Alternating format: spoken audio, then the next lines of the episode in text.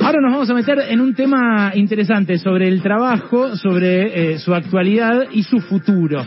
Eh, vamos a hablar con un referente del eh, Sindicato Argentino de Informática, el secretario general de la Asociación Gremial de Computación y Trabajadores Informáticos. Se llama Ezequiel Tosco. ¿Cómo estás, Ezequiel? Ale Berkovich acá.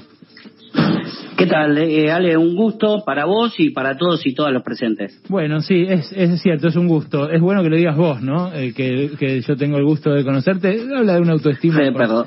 Eh, Sabes que eh, te llamo porque vi una declaración de, de María Apólito, que es la subsecretaria de Sí. Economía del Conocimiento, eh, que le dio un muy interesante reportaje a Delfina Torres Cabreros en el diario AR.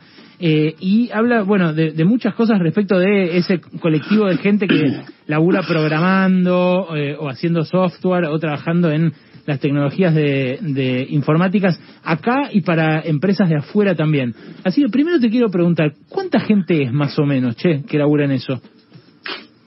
Mira, se calcula, no hay un número estimado, la verdad que nosotros también venimos trabajando por eso, para tener bien, eh, eh, bien identificado el universo de trabajadores. Pero hoy hay un cálculo de que hay más o menos 150, 200 mil trabajadores en, en el sector y en la actividad informática. Bien, ¿esos son eh, tipos que eh, trabajan en una empresa y cobran un sueldo de esa empresa o incluís a los que hacen frilos eh, para afuera, por ejemplo, y que les pagan en dólares eh, en cuentas en algún lugar o como pueden? No, no, lo que te estoy diciendo son los que están trabajando en relación de dependencia, eso se calcula. Después los frilos es otro, es otra parte de la problemática que también se representa y se genera, eh, pero los que te acabo de decir son los en relación de dependencia. ¿Y cuánto trabajadores hay? y trabajadoras en ¿Y en total cuántos hay que laburan en informática para, para afuera y acá en relación de dependencia? En total, digamos, gente que, que haga trabajos de programación o afines. Y mira, no tenemos el dato, porque también lo que sucede es que vos tenés en otras actividades que cada vez requieren más trabajadores informáticos, Sí. entonces si tenés que calcular el universo de trabajadores informáticos de la totalidad, no, no te sabría estimar, eh, porque tendríamos que ver en cada actividad cuántos trabajadores informáticos están, más la actividad propia, más los freelance. Así que esos son datos eh, que todavía faltan tener, tanto de parte nuestra como de parte del Estado. ¿no? Bueno, vi algunas estimaciones que hablan de cerca de un millón de personas, lo cual me parece una bocha. Sí, tira muchos números, pero bueno, eh, hay que hay que tener los números bien en claros antes de, de Claro. hacer esas estimaciones. Bueno, igual 150.000 también son muchísimos eh, y es, es en general eh, gente que tiene buenos sueldos. Eh, ¿Cuánto gana más o menos un programador en una empresa? Y depende, vos tenés eh, eso eso de que son buenos sueldos, a ver, es casi un mito también, ¿eh? Permíteme ¿sí? que te lo diga. A ver. Sí, eh, vos, vos tenés programadores que sí, que son los senior, que sí tienen salarios, eh, salarios, buenos salarios en relación a la Argentina, no buenos salarios en relación a lo que se paga internacionalmente, que están cobrando entre 150 para arriba, pueden llegar a 500 mil, eh, 700 mil pesos. Muy Pero vos también tenés toda la línea de junior o trainer que recién empiezan, Sí. que al no tener un convenio colectivo los trabajadores del sector, el sector empresario le paga lo que quiera. Arrancan en algunos casos desde 30 mil pesos. Mm. Entonces, eh, empresas que están ganando, la fortuna que están ganando estos sectores, empezar a pagarle a un trabajador menos de 30 mil pesos me parece que no corresponde. Bueno, ahí es donde entra esta funcionaria, la, la subsecretaria de Economía del Conocimiento, que dijo hay que proteger a los trabajadores del sector, pero no se puede resolver sindicalizando. ¿Vos qué pensás desde el sindicato informático de esto? Que parecen palabras de los empresarios más que de una funcionaria pública. Eh, a ver, como primera medida, no es la primera acción que hace ese ministerio. Ese ministerio ya viene con una correlación desde años anteriores, del gobierno anterior, Mm. donde protegen al sector empresario y trabajan, trabajan activamente en contra de la organización gremial. Eh, nosotros eh, tenemos varias, varios temas. Lo de hoy fue, eh, fue su- es un punto más que se suma, pero nosotros ya veníamos discutiendo desde cuando se volvió a discutir la ley de la economía del conocimiento.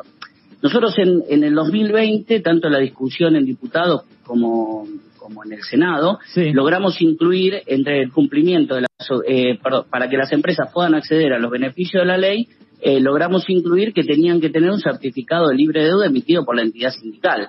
Eh, lo que pasó después en esta, en esta subsecretaría fue que cambiaron absolutamente la ley y en la reglamentación pusieron que en vez de tener un certificado emitido por la entidad gremial, lo que le dieron fue la potestad a las empresas de que presenten una declaración jurada para dar cumplimiento de las actividades gremiales. Mm. Entonces, eh, bueno, ahí te da una pauta de cómo opera eh, esta, esta subsecretaría, ¿no? Bueno, lo que pasa, Ezequiel, es que eh, ellos dicen que, y ellos y, las empresas también, que al ser un trabajo tan atomizado que muchos hacen desde la casa, la lógica sindical tradicional no, no corre. Eh, ¿Vos por qué decís que sí podría correr? Bueno, pero eso que lo decían los trabajadores como primera medida. Como primera medida no lo puede decir ni el funcionario ni el sector empresario. Ahí lo que tenemos que hacer es hablar con los trabajadores, ellos tienen que generar las herramientas legales que están en la Constitución y en las leyes para que la, organización pueda hablar con los gremios, que cesen automáticamente con la persecución gremial y a partir de ese momento lo hablaremos con los trabajadores para definir cuál es el mejor esquema de trabajo que tenemos que tener mediante un convenio colectivo. Eh, eso no se puede evitar y lo que están tratando de evitar justamente estas grandes empresas, estos grandes pools, eh, estos grandes pools tecnológicos, es que no haya convenio colectivo en la actividad. O sea, alguien que entra a laburar a una empresa tecnológica de estas grandes, los unicornios, eh, acá en Argentina, ¿no tiene un salario mínimo por convenio? No, no tienen convenio directamente.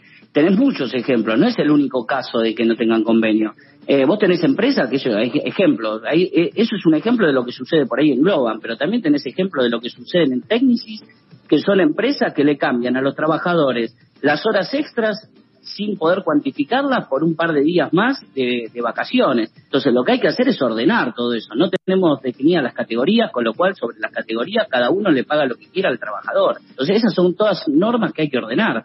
Mm, eh, a ver, hay, hay que ordenarlas, pero a veces es tecnológicamente difícil. Yo, mm, de vuelta te pregunto, eh, Globant, por ejemplo, por poner ese ejemplo que siempre se suele decir, bueno, qué buena empresa, qué buen lugar para laburar y demás ellos le proveen, por ejemplo, software a, eh, a otros países, a empresas de otros países, y eso lo venden en dólares. Después le pagan a un programador local en pesos, y me imagino que ahí ya hacen una diferencia tremenda, porque por eso se les van muchos eh, a laburar directo para la empresa de afuera y cobran en dólares sin su intermediación, digamos.